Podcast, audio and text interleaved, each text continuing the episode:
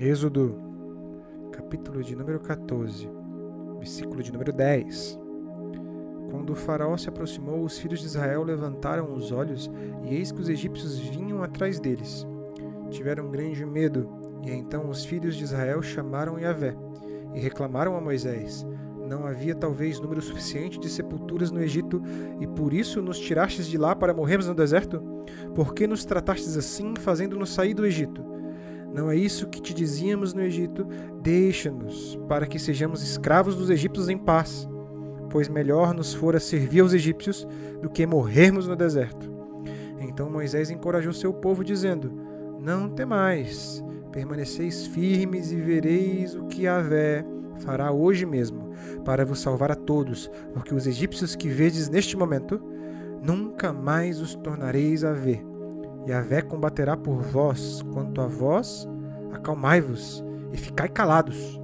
Então o Senhor indagou a Moisés: Por que reclamas? Por que reclamas não, né? Por que clamas? Mas o povo estava reclamando mesmo. Mas Deus disse para Moisés: Por que clamas por mim? Dize aos filhos de Israel que marchem avante. Olha, o que é interessante dessa história é que ela se repete em nós o tempo todo. Você já percebeu isso? O povo aqui tinha acabado de sair do Egito. Tava todo mundo em paz, tinham feito festinha, consagrado é, o cordeiro. Deus tinha dado várias instruções bem legais para o povo. O povo estava feliz e alegre. Ninguém lembrava que tinha medo da servidão do Egito. Ninguém lembrava mais. E aí, quando aqui no versículo 10 eles diz, ele, ele, a palavra diz que eles levantaram os olhos e viram os egípcios atrás, o coração ficou cheio de medo. E aí o povo começou a murmurar, dizendo: Poxa, era melhor ter ficado no Egito. Por que, que você trouxe a gente para cá? Só para a gente morrer aqui? Era melhor a gente ficar lá, sendo escravo mesmo. Era melhor ser um escravo vivo do que um morto no deserto. E não é assim que a gente pensa o tempo todo. Sabe, quando a gente resolve mudar de vida, o medo nos consome. Quando a gente resolve abandonar algo que estamos acostumados, o medo nos consome. E aí a gente fica pensando, não é melhor, eu sei que é ruim isso daqui, mas é melhor eu ter isso do que não ter nada. É melhor eu ter esse pouquinho aqui do que não ter nada. É melhor eu estar aqui com essa pessoa que me faz mal mesmo, mas de vez em quando me faz bem, então deixa eu ficar aqui. Ai, é melhor eu não arriscar algo novo, não sei se eu vou conseguir. Talvez seja melhor eu nem tentar, porque eu sei que eu não vou conseguir. E aí a gente prefere ficar acomodados. Acomodado. E perceba que o medo e a acomodação afasta Cristo de nós. Você já percebeu isso? Porque quando nós somos acomodados, quando nós temos medos, medo, né? E medos também no plural, porque a gente tem vários medos nós afastamos Cristo, nós afastamos Cristo de nós. Porque a palavra do Senhor aqui para Moisés foi: Ei, Moisés, por que, que você está clamando por mim? Fala para essa galera aí que marchem avante, que continuem caminhando, porque a palavra já foi dada. A promessa já foi feita. Liberdade, vida nova, algo novo já foi dado. O que você precisa fazer é andar, não murmurar. E a gente atribui a Deus os nossos medos. Ai, Senhor, por que você me tirou de lá? Tá vendo? A primeira dificuldade que aparece, nós já reclamamos de Deus. Olha aí, Deus, eu falei que eu não dava conta. Olha aí, agora tá dando tudo errado. E a palavra de Deus é clara, é avance, continue, porque quando você não é capaz de avançar, você afasta Cristo de ti. Porque você não confia que, embora tenha tempestade, existe um Deus que caminha contigo e lá na frente há vitória. Enquanto você fica pensando em desistir, tem um Deus que já escreveu a sua história e você só precisa confiar e seguir. Enquanto você acha que vai morrer pela mão dos egípcios, morrer pela mão das circunstâncias, Deus está pronto para abrir o mar vermelho para você passar e você tá com medo, achando que tudo vai dar errado, porque você perdeu algo que você estava acostumado a ter. Você está com medo do novo de Deus na sua vida e isso afasta Cristo de ti.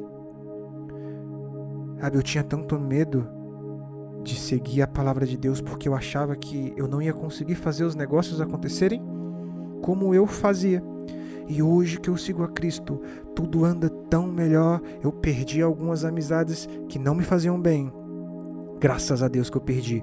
Doeu, eu achei que elas eram necessárias. E veio outras amizades muito melhor, sócios maravilhosos que constroem comigo um futuro brilhante. E hoje eu sou muito mais bem sucedido do que eu nunca fui. Olha que loucura, eu tinha medo. E hoje eu dou graças a Deus que eu confiei em Cristo para caminhar no meio dessa tempestade. Então não tenha medo de abandonar as coisas velhas para viver algo novo em Cristo. Não tenha medo quando a primeira tempestade acontecer, não murmure, não atribua a Deus coisas que não são de Deus, mas que são de ti. O medo, a inércia. Sabe, queridos, Deus ele não reage. Você quer reação de Deus, né? Deus reage, me ajuda. Deus não reage. Porque reação é coisa de quem não tem controle. Quando alguém briga com você e você perde a cabeça, você reage. Quando você toma um susto, você reage. Quando algo te é tirado e você não controla suas emoções, você reage. Você chora, você pede de volta, você murmura. Isso são reações. O que Deus faz é agir. Deus age porque Deus está sempre com o controle. Ele sempre sabe de todas as coisas, do que foi, do que é, do que há de ser. Deus age. E você confia nesse Deus. Confiar nesse Deus faz com que você não tenha medo, mas confie naquele que está agindo. Percebe isso? Talvez agora no meio do olho da tempestade que você se encontra, você não consiga entender que é uma moldura que Deus está fazendo em você. Talvez você não consiga entender que Deus te tirou de uma escravidão. E agora você está no deserto, mas depois do deserto tem a terra prometida. Você já experimentou dos milagres desse Deus, você sabe que Ele é real. Então, por que não confiar naquele que age, que sabe de todas as coisas? O deserto está te moldando. A tempestade, ela está te moldando para ser alguém melhor em Cristo. Talvez a sua vitória ainda não chegou, porque você ainda está no processo de moldagem e Deus está agindo em você o tempo todo. Então, confie, siga adiante e avance. Por que clamas a mim? Dize aos filhos de Israel que marchem avante, porque a palavra já foi entregue. Então, Senhor, nos, ajude a ter um coração que acredita, um coração humilde, sábio e capaz de discernir as ocasiões e as tempestades e não atribuir a Ti os nossos medos e as nossas angústias, mas confiar em Ti para caminhar conosco.